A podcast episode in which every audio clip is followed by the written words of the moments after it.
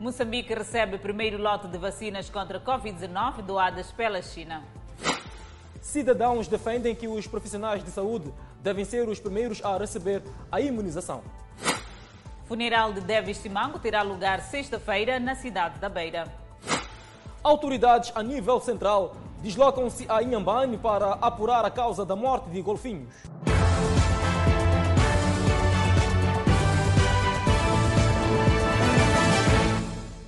Boa noite, estamos em direto e seguramente em simultâneo com as redes sociais e a Rádio Miramar. O primeiro lote da vacina contra a Covid-19 chegou hoje a Maputo. É verdade, Clemente Carlos, são mais de 200 mil doses provenientes da China. Fortes medidas de segurança. Não se tratava da chegada de um chefe de Estado à base aérea de Mavalana em Maputo, mas sim de um avião militar da China que transportava o primeiro lote de vacinas chinesas para Moçambique. Se esperava que fosse momento de festa, pois a imprensa desdobrou-se para registrar este momento histórico. Aliás, mais um nas relações de irmandade entre Maputo e Pequim.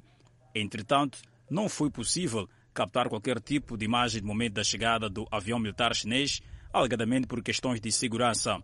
O relógio marcava 15 horas e 30 minutos. Ultrapassado o impasse, eis que finalmente quebra-se o gelo e as vacinas já cá estavam. Tratava-se de uma doação da República Popular da China após contactos diplomáticos incitados pelo presidente da República, Felipe Nunes, junto ao seu homólogo chinês Xi Jinping, depois da troca de notas entre o ministro da Saúde, Armindo Tiago, e o embaixador chinês acreditado em Maputo, segundo o discurso do primeiro-ministro Carlos Agostinho do Rosário. Agradecemos ao povo e ao governo da China pela oferta do primeiro lote de 200 mil doses de vacina contra a Covid-19 que acabamos de receber, incluindo seringas para administração.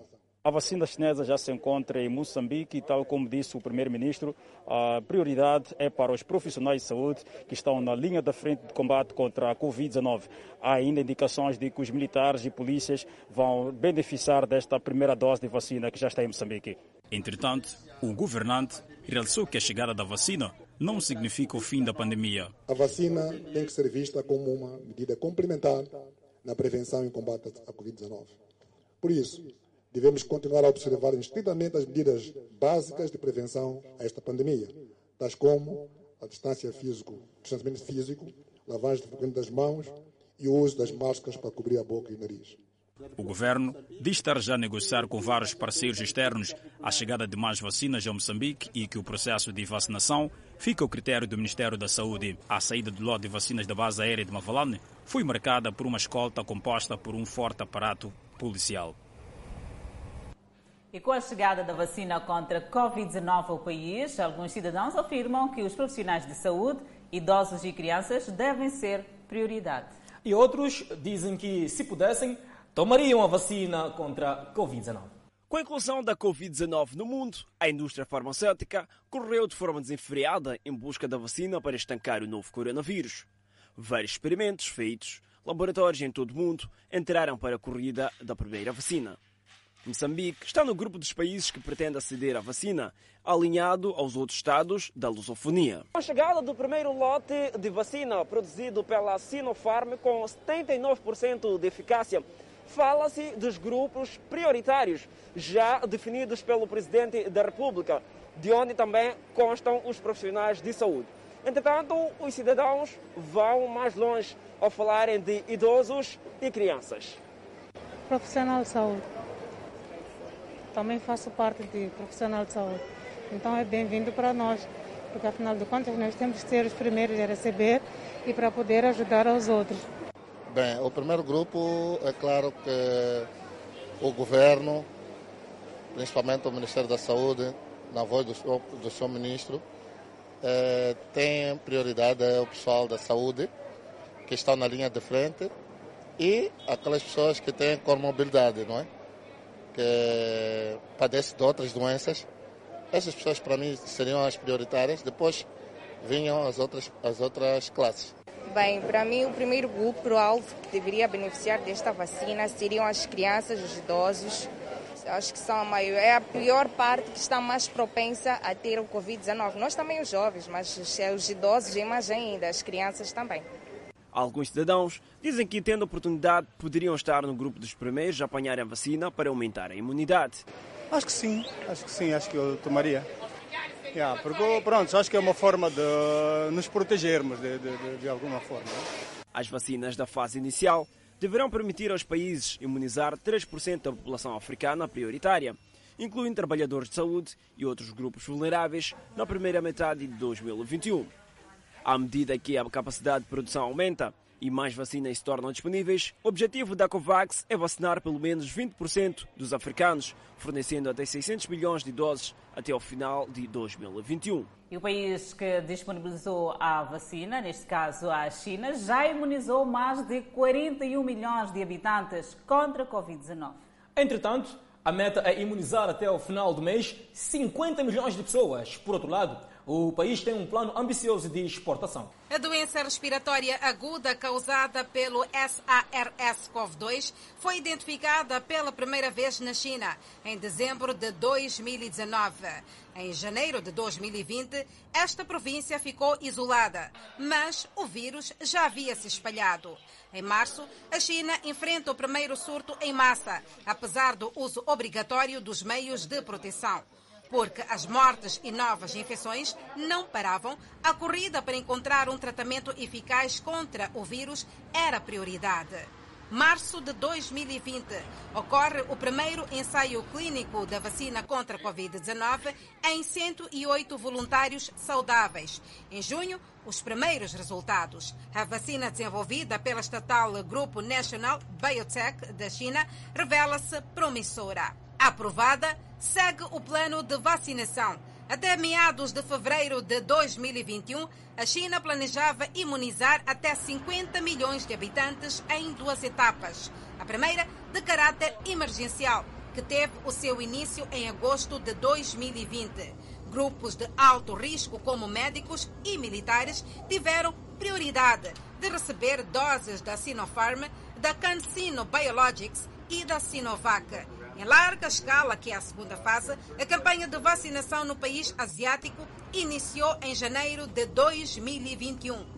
Neste momento, perto de 41 milhões de chineses já foram imunizados. Desde que o processo de vacinação iniciou, o número de casos reduziu. As estatísticas indicam que dos 89.852 casos, há o registro de 84.842 recuperados e 4.636 óbitos. Em Wuhan, o epicentro da pandemia e outras províncias da China, a vida voltou em grande parte à normalidade. As medidas de prevenção prevalecem. Por outro lado, a China acelera a exportação da vacina contra a Covid-19. Cerca de 27 países, incluindo africanos, já manifestaram interesse em importar.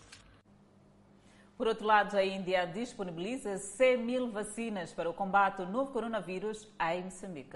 A informação foi tornada pública esta quarta-feira em Maputo. Moçambique poderá ser um dos primeiros países a receber a vacina contra a Covid-19 aprovada pela Índia, segundo anunciou a ministra dos Negócios Estrangeiros e Cooperação, Verônica Macamo. Dizer que o Sua Excelência Embaixador reiterou a disponibilização de 100 mil vacinas ah, pelo seu país para Moçambique, de modo a fazer face a esta pandemia. Como todos sabemos, a vacina é de facto um dos aspectos mais importantes neste momento para controlar os índices de propagação do Covid-19 rumo ao seu controle. A disponibilização das 100 mil doses da vacina foi feita durante a cerimónia da apresentação da carta credencial ao Presidente da República, Filipe Nunes, do Alto Comissário Anka Barnesh, designado da República da Índia, tendo na ocasião Verônica Macam destacado a relação de cooperação que já data desde 1975. As relações de cooperação entre Moçambique e a Índia evoluíram de forma tão auspiciosa que Moçambique é hoje o segundo maior setor da ajuda indiana em África. Um grande marco, sem dúvida. Acentuou que a robustez do relacionamento entre Moçambique e Índia é ilustrada pelo amplo quadro de cooperação bilateral que compreende mais de uma dezena de áreas, no qual pontificam assistência ao desenvolvimento, recursos minerais e energia, transportes e comunicações, educação e desenvolvimento humano, agricultura, segurança alimentar, saúde, entre outros. Filipe Inhos recebeu também carta credenciada da CPO Inhanda, alto comissário designado da República da África do Sul, onde Verônica Macamo destacou as áreas de cooperação entre os dois países. Durante a conversa, o presidente da República enalteceu a robustez dos laços de cooperação que atualmente abrange um amplo leque de atividades em número de 18 áreas, dentre as quais hidrocarbonetos, energia, agricultura, defesa e segurança, comércio, indústria, transportes e comunicações, só para citar alguns exemplos. O ato representa uma oportunidade para o aprofundamento das relações de irmandade, amizade e de cooperação entre Moçambique e as repúblicas da África do Sul e da Índia. Namastê, namastê, namastê. Seguimos com outras notícias. Geraldo Carvalho, membro fundador do FDM, Emanuel Bissopo, antigo secretário-geral da RENAM, lamenta a morte de David Simango e dizem que os beirenses devem seguir o seu legado.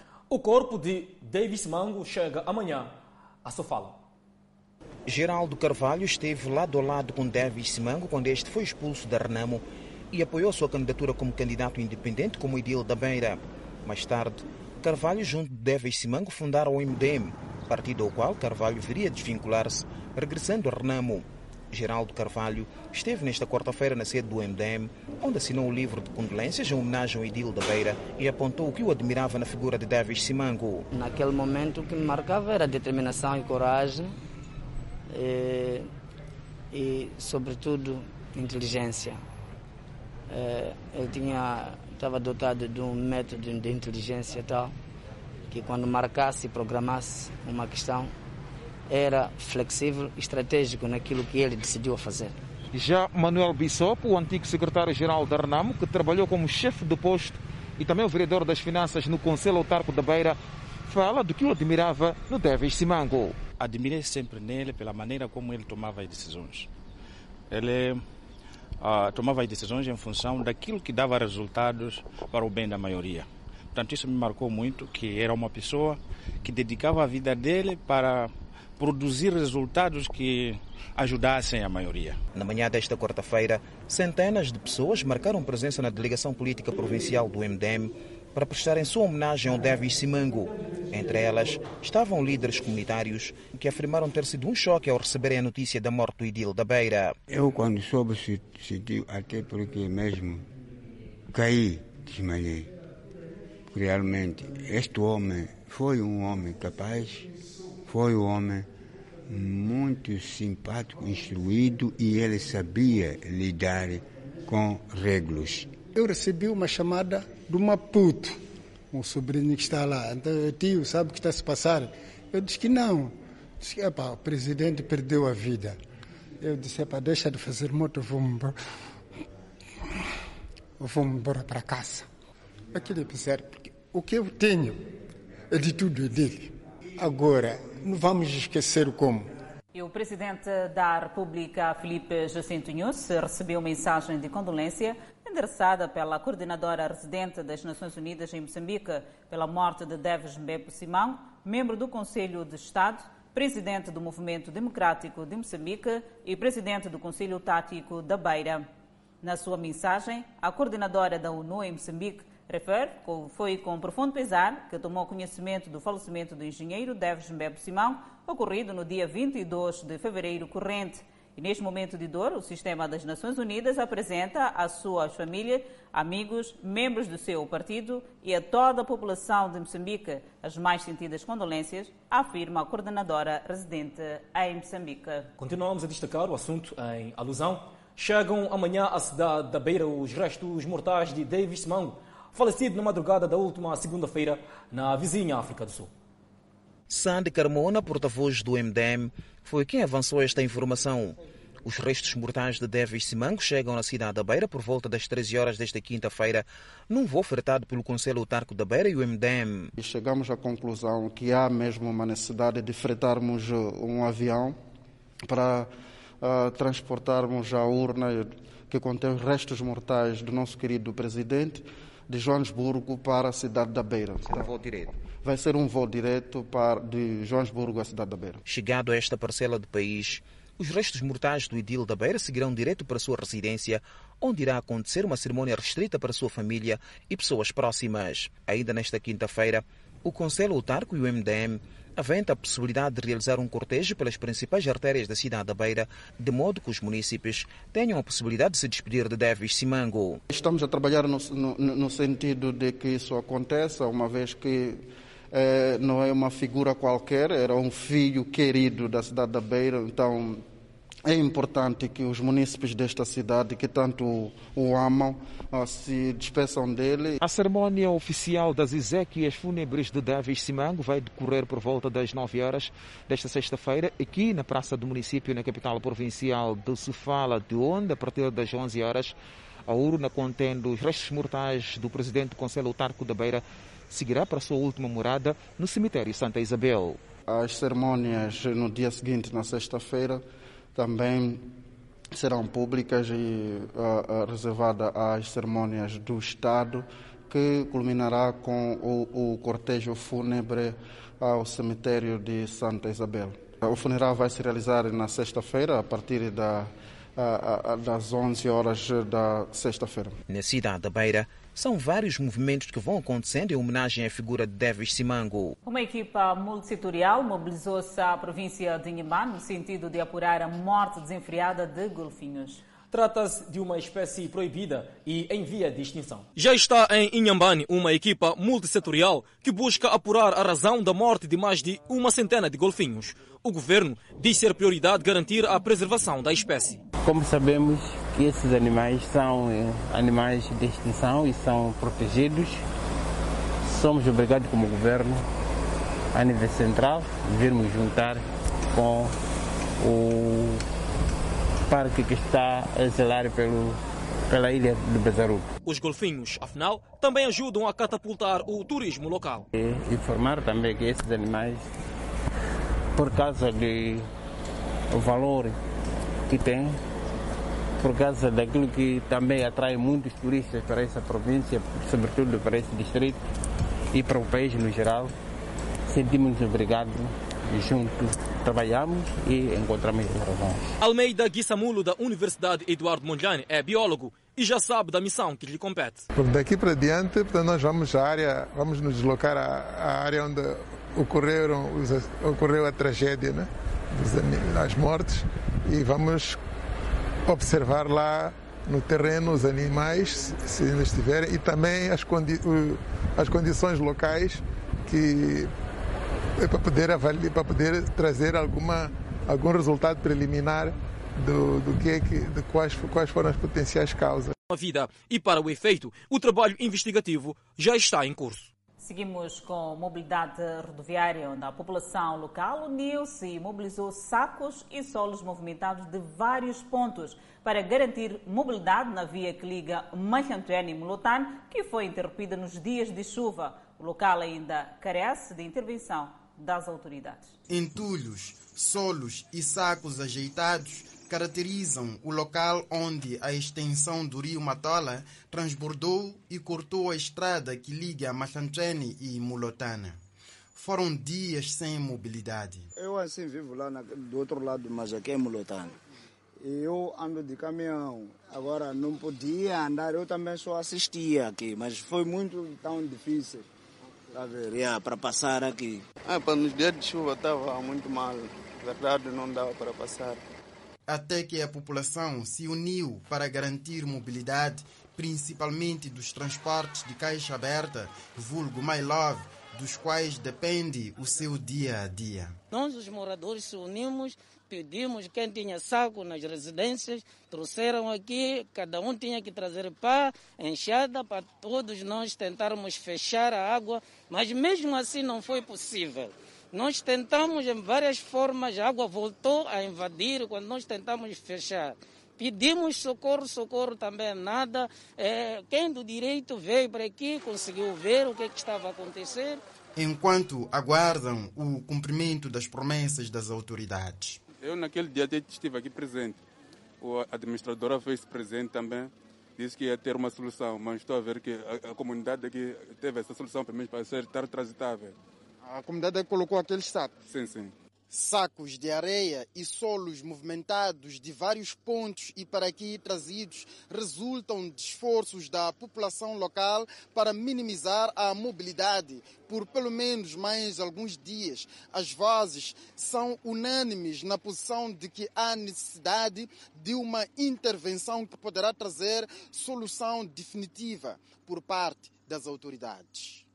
É, criar condições para abrir, pelo menos dar o acesso ao bairro. Agora estamos à espera daquele que é de direito para ver o que é que por, pelo, pelo bairro, né? O que é que podem fazer pelo bairro. Por mim devia ser arranjado. Acho que precisa de uma ponte. A população diz também ter removido os resíduos sólidos que estavam no leito do rio e que contribuíram para o transbordo. O edifício da Assembleia da República vai acolher a partir da próxima semana a terceira sessão plenária da nona legislatura. A Frelimo antevê uma sessão produtiva e a Renamo espera ver sanadas algumas lacunas relativas a algumas matérias a serem levadas ao debate. É já esta quinta-feira que arranca a terceira sessão ordinária relativa à nona legislatura da Assembleia da República. Constam do rol das matérias a serem debatidas em plenária 26 temas destes, a Frelimo destacou a alguns, a saber, pedido de informações ao governo, onde irão questionar a situação do executivo no combate à Covid-19, que no último mês registrou subida de casos de internamentos e óbitos. Temos nesta sessão a questão da conta geral do Estado, eh, atinente ao exercício econômico de 2019 é um momento também muito importante da interação e os deputados da bancada parlamentar da Frelimo vão indagar o governo para aquelas questões que acharem que não constam ou não estão bem reportadas nesta conta e de acordo com aquilo que é o relatório apresentado pelo Tribunal Administrativo. O informe anual da Procuradoria-Geral da República e o debate sobre a Lei de Comunicação Social e Lei de Radiodifusão são outras matérias destacadas pelo partido no poder. A direção da Assembleia da República já fez o plasma, mas também respeitando aquilo que é o protocolo sanitário, está claro que uma parte dos deputados não poderá participar efetivamente da sessão plenária. De igual modo, Arnam destaca a discussão em volta da conta geral do Estado, atinente ao exercício econômico 2019, a prestação de contas em relação ao uso dos fundos no combate à Covid-19. Portanto, é uma matéria extremamente importante. Temos uma grande expectativa porque a Renamo já submeteu o seu pedido, que é justamente em relação à Covid-19, sobretudo a matéria ligada à prestação de contas, portanto, o relatório financeiro detalhado sobre os fundos recebidos e a aplicação desses fundos. O informe anual da Procuradora-Geral da República e as leis de comunicação social e da radiodifusão são outros temas eleitos pela segunda maior força política no país. Por exemplo, temos o, o famoso artigo do artigo, o número 2 do artigo 8 desta proposta da Lei de Comunicação Social, que prevê a uh, instalação, o estabelecimento de um órgão regulador, mas, por outro lado, o próprio governo é que vai definir o funcionamento, as competências e, na verdade, a controlar esse órgão regulador. O órgão regulador é um órgão público, tem que ter certa independência do órgão político, que é o governo, e isso não está garantida, essa independência do órgão político, que é o governo. Portanto, que me parece um dos aspectos mais graves. Por outro lado, a Perdiz espera que as supostas lacunas em relação à lei de comunicação social sejam sanadas e ameaça votar contra caso isso não se verifique. Ainda sobre a Covid-19, o município de Maputo desencadeia a campanha de desinfecção de autocarros. Desinfecção de autocarros de transporte de passageiros e medição da temperatura de corpo dos transportadores é um imperativo nos terminais ação empreendida pelo município de Maputo. Esta atividade consistirá na desinfecção dos autocarros, sejam eles públicos ou privados, e também eh, eh, na medição da temperatura à tripulação. Existem alguns pontos que já foram identificados, como a Praça eh, dos Combatentes, aqui onde nós estamos. Temos o ponto também onde tem maiores aglomerados, que é o Zimpeto, a Baixa, também o ponto do museu. São oito bombeiros da parte do Conselho Municipal da cidade de Maputo e muitos outros voluntários dos distritos municipais da autarquia que se dizem preparados para fazer face a eventuais situações de recusa de desinfecção dos autocarros por parte de alguns transportadores. É um mal que temos que combater todos. Então, no caso de recusa, eh, temos, tem, temos sensibilizado, sim. Transportadores acolhem a campanha. Isso é o bem para a nossa saúde, assim que nem para a saúde dos nossos utentes, nesse caso para os passageiros. Gostei muito da atitude porque é para nos prevenir da doença. Diferentemente dos tempos em que passageiros alegavam que os químicos de desinfecção nos assentos dos autocarros estragavam roupas, são agora receptivos. Bem, me sinto vontade, me sinto bem. Eles estão a fazer um bom trabalho aqui também. Sinto-me à vontade mesmo. Claro que sinto-me à vontade, porque vejo que yeah, estão a trabalhar exatamente muito bem, fazendo isso, a desafetar, a desafetar quase tudo. No arranque da campanha, esta quarta-feira, o terminal privilegiado foi o da Praça dos Combatentes. O Conselho Municipal da cidade de Quilmane diz estar a levar a cabo um plano para desapropriar os comerciantes que não estão a fazer uso das suas bancas no mercado Faesa para impulsionar a atividade comercial. A situação de falta de ocupação de bancas neste mercado, criado há mais de quatro meses na cidade de Climane, na sequência da retirada dos comerciantes ambulantes no centro da cidade, está a criar um descontentamento nos seus vendedores que exercem sua atividade no mercado, pois o movimento é fraco.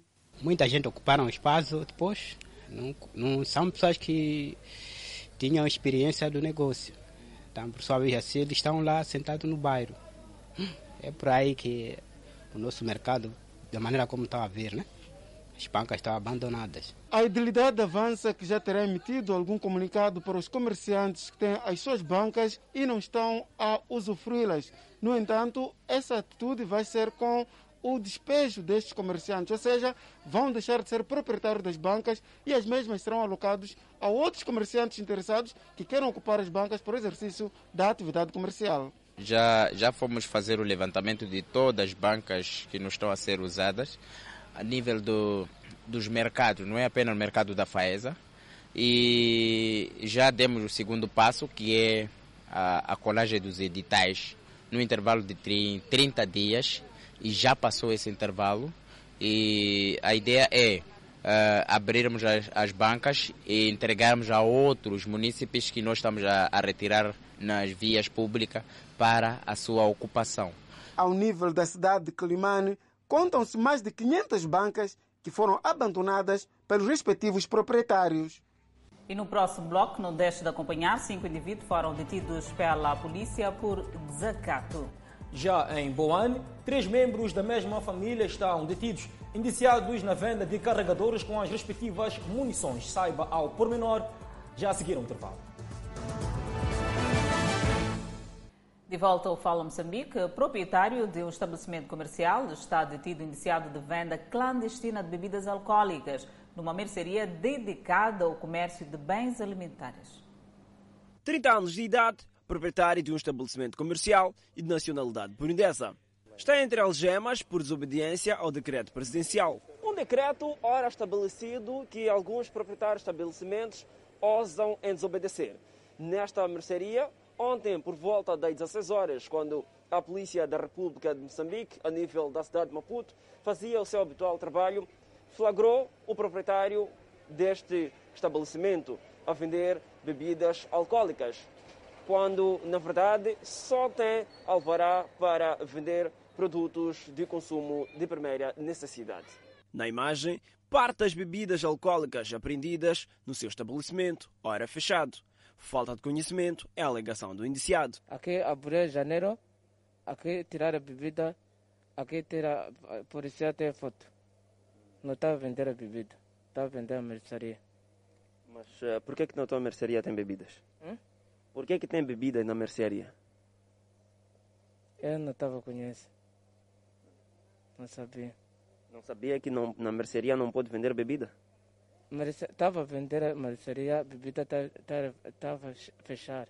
Se por um lado este indivíduo foi detido, há quem procure evitar a todo custo. O exemplo disso é Valentim, proprietário deste bote de store. Nós fecha na hora, abre na hora. Por isso, não sei quem chega aqui também. Como pode chegar quando nós já saiu. Quer seja de store, assim como mercearias, alguns proprietários mostram estar cientes das consequências. É que, é que o horário é segundo o nosso trabalho. É, o, o, o presidente diz das 9 até as 19. Mas a polícia vem para mandar fechar às 17 horas. Então fica complicado. O indiciado deverá ser responsabilizado por desobediência ao decreto do Conselho de Ministros e sofrer as devidas sanções. O empresário foi torturado, ameaçado e roubado perto de um milhão de meticais na Matola. Quatro dos sete indiciados já foram capturados pelo Serviço Nacional de Investigação Criminal na província de Maputo. Crime preparado ao mínimo detalhe. Para começar, contactos com o empregado da mina mercearia. Aos bandidos, ele teria passado informações cruciais sobre o transporte de dinheiro ao banco. Não, eu não percebi nada, né? Aquela hora de 11 por aí, saí da loja, e entrei no meu carro e saí, né? O salto aconteceu precisamente nesta via. Conta o proprietário que estava sendo seguido por duas eh, viaturas. Uma destas que o bloqueou. De seguida, sete homens aproximaram-se para junto dele, onde lhe apontaram com a arma na cabeça, tiraram o valor e a chave do carro. O esquema já estava montado. Com a ajuda destes supostos comparsas, teria retirado à força mais de um milhão de meticais. Um trauma e prejuízos para o patrão que recebera António, ido da Zambésia há cerca de dois anos. Então eu sem me perceber, saíram quatro, cinco pessoas armados e disseram que o que, é que tem aí dentro de carro tudo tem que dar. Então levaram aquela pasta que tinha valor e levaram chave de carro também. O caso chegou ao Cernic, na província de Maputo, e trabalhos culminaram com a captura destes quatro do grupo de sete. O empregado confessa o esquema. Então eu apanhei a chamada deles. Que me perguntou que esse o carro do patrão estava para sair. Eu disse sim, está para sair. Depois diz, desliga ou apaga as chamadas. Eu apaguei as chamadas. Passando cinco minutos, o patrão quando saiu, ligou para o irmão e disse que foi assaltado. Os três indiciados, incluindo dois irmãos, negam o seu envolvimento. Eu esse senhor nem conheço, só de repente foi capturado na minha casa na Manhissa. Ah, dizendo que tem que conhecer o meu primo Tomagito ou não. Não é verdade. Eu não conheço ele. O jovem funcionário disse arrependido e chega a pedir desculpas ao patrão às nossas câmeras. Estou a pedir para me desculpar. Me perdoar muito. Sim. Minha família está a sofrer. Lágrimas que não o inibem do crime. Tudo faz crer que o empregado não recebeu o dinheiro das mãos assaltantes. O Cernic fala de investigação contínua. Os modos operando dessa quadrilha contactam os empregados de, de, dos estabelecimentos comerciais, sobretudo de estrangeiros, e procuram a coordenada da deposição do valor, quando vão depositar os valores nos bancos, e fazem seguimento. Não é só este grupo, segundo informações, é um grupo composto por mais três que estão a monte, refere-se de duas viaturas e, segundo a vítima, existe lá o uso de uma arma. Do lado do proprietário, agora o medo no trabalho instalou-se. Muito difícil, né? Confiar em pessoas hoje em dia. O Cernic, na província de Maputo, prossegue com trabalhos para o esclarecimento do caso. Ainda no município da Matola, a PRM deteve cinco indivíduos indiciados de desacato contra autoridades no bairro Fomento. Os indiciados foram encontrados a consumir bebidas alcoólicas. Este vídeo amador, partilhado nas redes sociais, retrata o momento em que jovens envolviam-se em acesa discussão com os agentes da polícia depois de ser surpreendidos a consumir bebidas alcoólicas compradas numa baraca próxima, alegadamente da pertença um membro das Forças Armadas de Defesa de Moçambique. O facto deu-se no bairro de Fumento. Uh, na altura, a polícia procurou sensibilizar os indivíduos, mas em razão do número, eles optaram por desobedecer, desacatar a ordem que estava sendo dada aos mesmos. Os indivíduos filmaram o cenário que estava a acontecer. Os polícias decidiram em recolher para vir buscar reforço. Depois de ter buscado o reforço, aqueles indivíduos foram neutralizados, cinco deles. Faltam ainda dois por neutralizar, mas são conhecidos os seus nomes. E na segunda-feira foram à legalização. Ora, esses indivíduos teriam sido surpreendidos pela polícia a consumirem bebidas alcoólicas que, coincidentemente, eram vendidas, eh, portanto, nas proximidades do local onde eles foram encontrados, que é uma baraca. Ora, porque isto viola este decreto do Conselho de Ministros, a polícia então aproximou-se para procurar entender o porquê da violação daquele decreto e a resposta que teve foi, de facto, o desacato.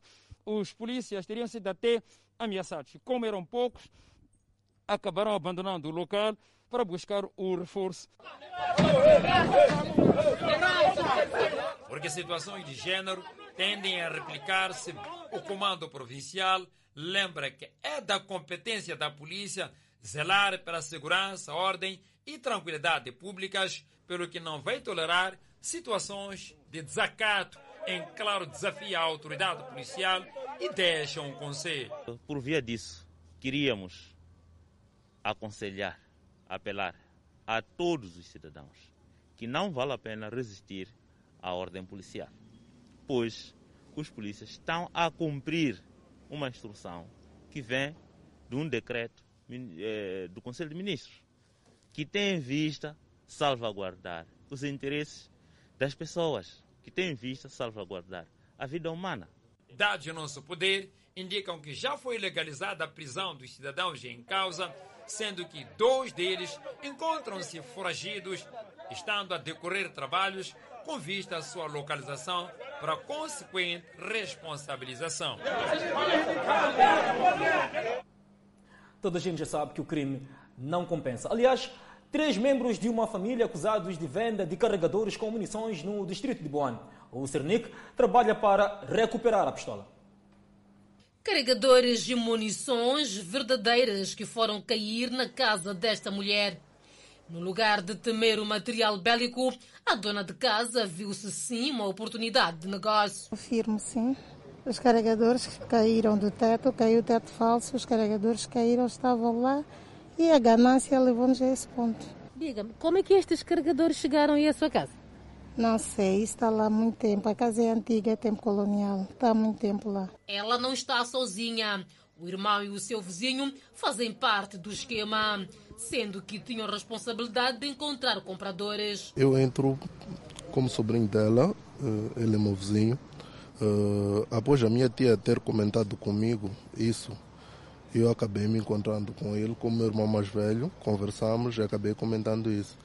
E por via de ganância, acabamos tentando a via não certa, tentamos vender e sabíamos que não era certo, mas mesmo assim a ganância continua a falar mais alto. Estamos aqui onde estamos. Mas a história não convence o Serviço Nacional de Investigação Criminal na província de Maputo. Tomamos conhecimento que existia um jovem que fazia a venda de, de, de um carregador. E das diligências foi possível, de facto, identificar, neutralizar e identificar o jovem e ele simplesmente mostrou aonde adquiriu uh, os carregadores, que é em casa da, da, desta vítima. O Cernic investiga a proveniência deste material encontrado supostamente na casa desta mulher e procura pela respectiva pistola. Este fato ainda carece de muita investigação, porque pode até acontecer que existem as próprias armas destes carregadores, ou por outra, existem indivíduos que residiram naquela, naquela casa e tenham se transferido e deixar os, os instrumentos uh, em cima da, da, da, casa. Nesse momento, o Cernic está a fazer todas as diligências com vista mesmo ao esclarecimento deste crime. De Maputo seguimos a Manica, onde os vendedores do mercado central estão preocupados com os constantes roubos de diversos produtos naquele local. São cada vez mais frequentes os roubos em plena luz do dia no mercado central em Manica. Para além de produtos diversos, os criminosos procuram na maior parte dos roubos por telemóveis. Roubo de celular e produto está o rubro aqui no mercado Josina Machel, conhecido por Mercado Central. Ontem, Sheila Arthur foi vítima. Os malfeitores escalaram na sua banca e roubaram celular. Entretanto, ela conta como é que isto aconteceu. Sei, o telefone estava, eu acabei de tentar chamada, deixei aqui depois desapareceu. Desapareceu o celular? Uhum. Você sair pouco só, há de ver que tirar um, um sabonete assim, uma pomada, a ir com ele. Esses jovens da, da rua, muito, muito são esses da rua, que rouba de dia pomada são da ruas. É, esses ladrões, há de ver uns jovens bonitos mesmo, entre abrir basta. Pessoal, até você não confundir que esse é ladrão mesmo. Este vendedor afirma ter sido vítima dos malfeitores. Assim, telefone assim, atendendo o cliente para gerar, parece parecer que dá plástico, e põe o telefone sem andar. Os vendedores pedem intervenção imediata das autoridades competentes para pôr fim a este tipo de ações. Gostaríamos aquilo aí, esses nossos chefes, né? Controlar melhores, como aquele da lei.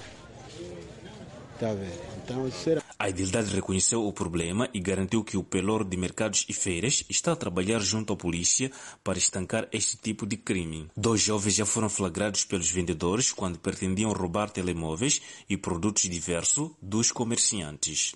Moçambique registrou mais 300 recuperados da pandemia viral. E o partido Frelimo em Niassa apoia deslocados devido ao terrorismo. Vamos ao intervalo e voltamos em instantes. Seguindo com mais informações, foram entregues ao governo de Cabo Delgado produtos alimentares destinados a apoiar famílias deslocadas em moeda devido ao terrorismo. A falta de alimentação é uma das principais preocupações das famílias que buscam refúgio em outros distritos, fugindo das incursões de terroristas nas zonas de origem. Essas famílias, na sua maioria numerosas, são acolhidas em casa de parentes e pessoas de boa vontade. Para minimizar o sofrimento e devolver a esperança a estes moçambicanos, o Partido Frelimo, na província de Niassa, mobilizou 14 toneladas de milho para os deslocados acolhidos no distrito de Moeda. Este é um movimento que está sendo feito, que lançou o camarada presidente Felipe Jacinto Nunes, às, às províncias e até ao mundo, para que apoiemos aquele que está a sofrer. A nossa presença queremos também reforçar aos outros camaradas que façam aquilo que nós também viemos fazer, para minimizarmos o sofrimento dessa nossa população. Para Valide Tawabo, governador de Cabo Delgado, a quantidade de milho oferecida por esta formação política aos deslocados de moeda vem responder ao apelo do governo de união de esforços em prol das vítimas do terrorismo. Este apoio vem complementar os esforços do governo, de organizações não governamentais e parceiros de cooperação que, dia após dia, se desdobram para garantir o sustento dos nossos irmãos que perderam tudo devido aos ataques hediondos protagonizados por, por indivíduos que até hoje não apresentam as suas causas. Os insurgentes movidos por pessoas não conhecidas não é terra deles. E nós viemos dizer, continue a segurar a vigilância.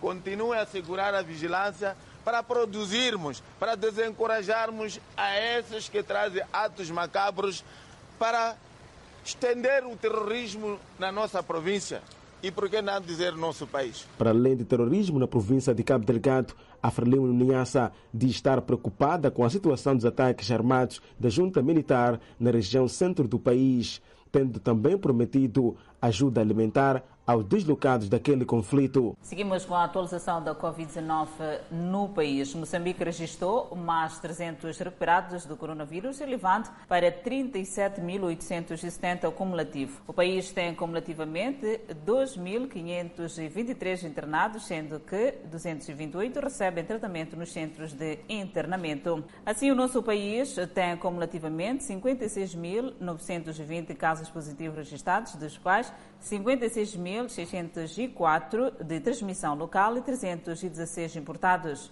Moçambique testou nas últimas 24 horas 1.556 amostras, das quais 325 revelaram-se positivas. Todos os casos hoje reportados são de nacionalidade moçambicana e resultam de transmissão local. Há registro de mais dois, duas mortes, elevando para 608 as vítimas mortais. Moçambique tem 18.438 casos ativos da pandemia viral. Continuamos a destacar a pandemia viral, pois o Senegal lançou hoje uma campanha de vacinação contra a Covid-19 graças à recente aquisição de 200 mil doses da vacina chinesa Sinopharm, 10 das quais foram disponibilizadas a dois dos seus vizinhos, a Guiné-Bissau e a Gâmbia. Debaixo de altas temperaturas, cerca de 15 personalidades proeminentes receberam a sua primeira dose da vacina nos jardins do Ministério da Saúde. O ministro da Saúde, Abdoulaye Diop Sarr, foi o primeiro a receber a vacina que uma enfermeira administrou após retirar a dose de uma caixa azul refrigerada. Para superar a relutância de alguns, conforme o ministro fez questão de salientar, foi também vacinada a ministra dos Assuntos das Mulheres, Ndei Saleh Diop Dieng, o ícone da televisão El Hadji Moussuri Mbaye e o famoso especialista em doenças infecciosas, Moussa Said. Segundo Abdullahi Diofsar, 10% deste lote de 200 mil doses foi disponibilizado à Guiné-Bissau e à Gâmbia, 10 mil doses para cada um dos países vizinhos, como sinal de solidariedade.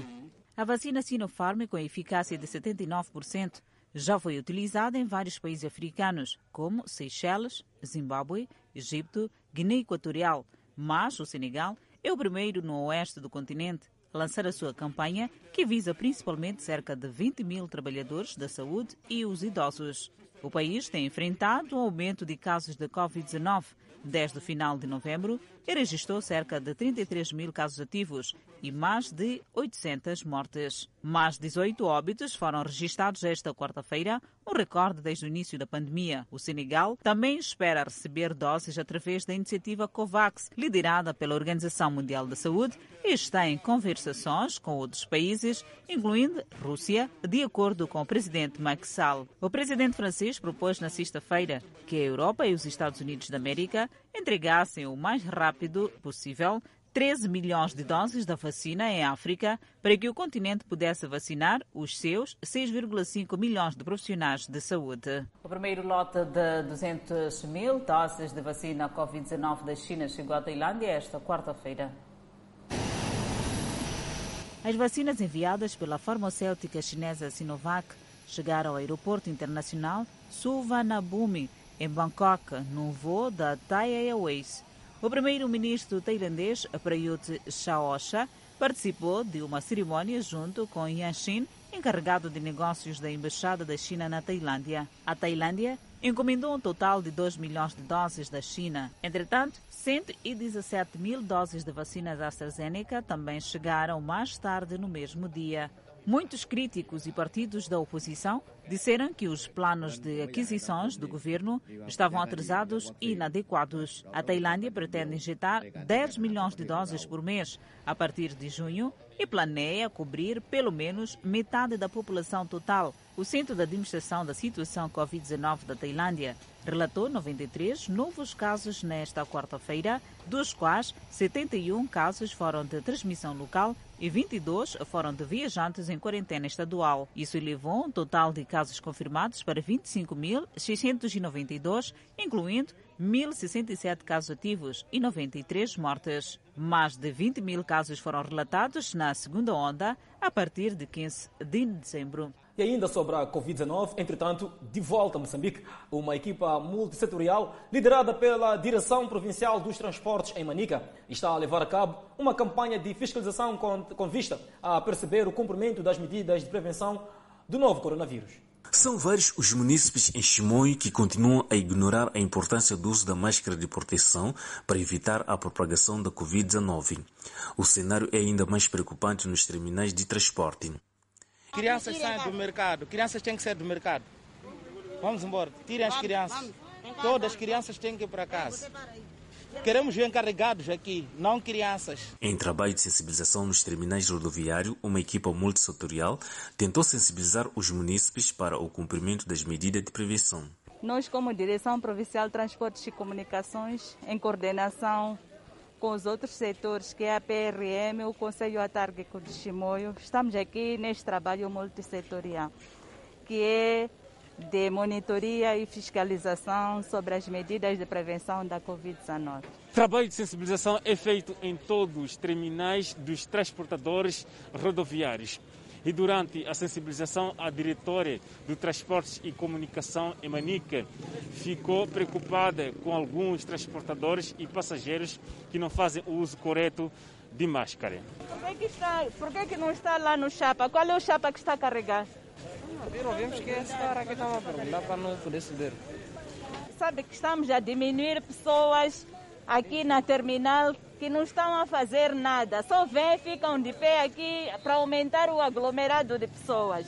Algo que é boa. E para não termos muitos problemas, é, é, é coercivo.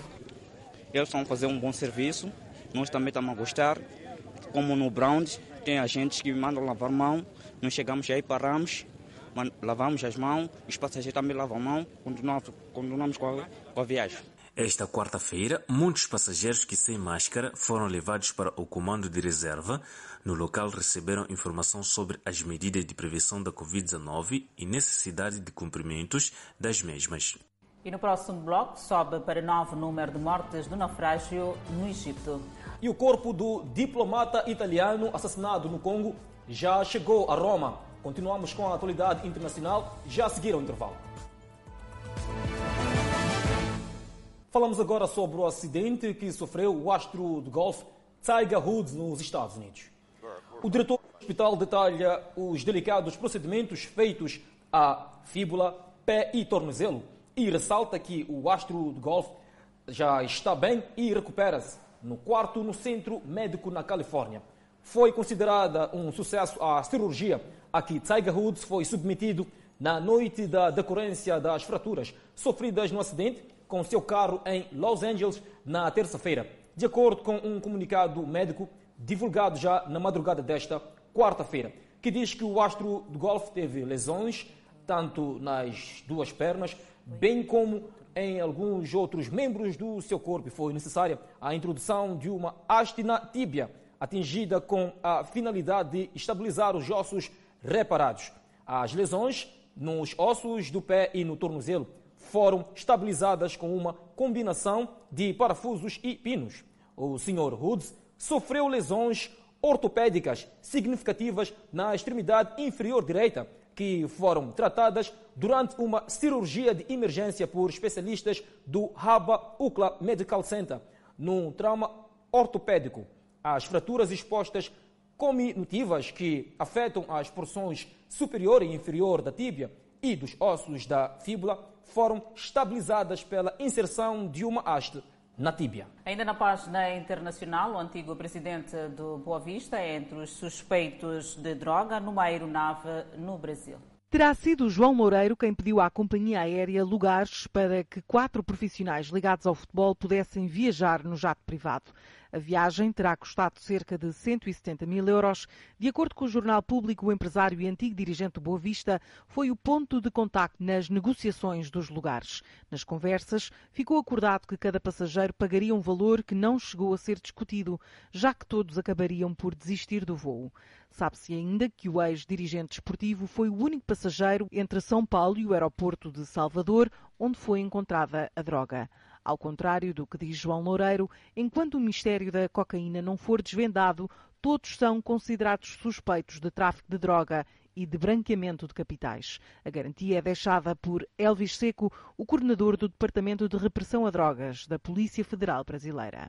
Sabemos que João Loureiro tem um certo poder financeiro, por isso pedimos aos nossos congêneres portugueses para identificarem o seu património em Portugal ou no Brasil.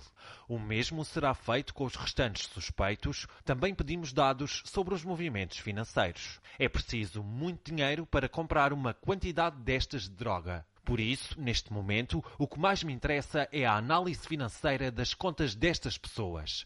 Se no fim concluirmos que alguém está ligado ao tráfico daquela cocaína, são os policiais portugueses que vão atrás deles para sequestrar os bens. Na passada sexta-feira, o ex-dirigente do Boa Vista disse que foi ouvido pelas autoridades brasileiras apenas como testemunha e não como suspeito, mas a verdade é que para a Polícia Federal, Loureiro é um dos cinco suspeitos na investigação.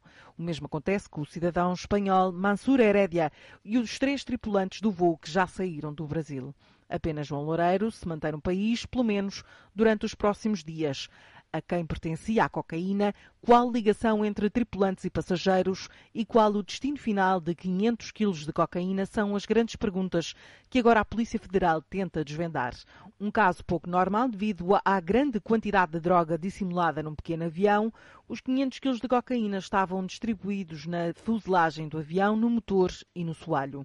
A droga foi apreendida no passado dia 9 de fevereiro, quando o jato de matrícula portuguesa se preparava para regressar a Portugal apenas com os três tripulantes, porque nenhum dos passageiros que constavam na lista apareceram no dia do voo. Subiu para nove o número de vítimas no naufrágio que ocorreu no lago no Egito. Equipas de resgate no Egito ainda estavam à procura por pelo menos cinco pessoas desaparecidas depois que um barco naufragou no lago perto de Alexandria, deixando nove mortos. As pessoas que morreram, incluindo três crianças, eram todas da mesma família, de acordo com relatos.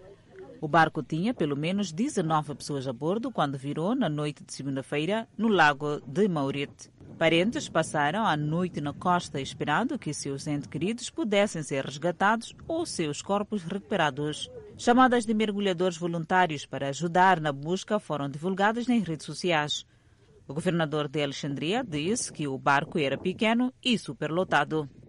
Os corpos do embaixador italiano Luca Tanassi e do seu segurança Vitorino Lakovac assassinados no ataque no leste da República Democrática do Congo chegaram a Roma.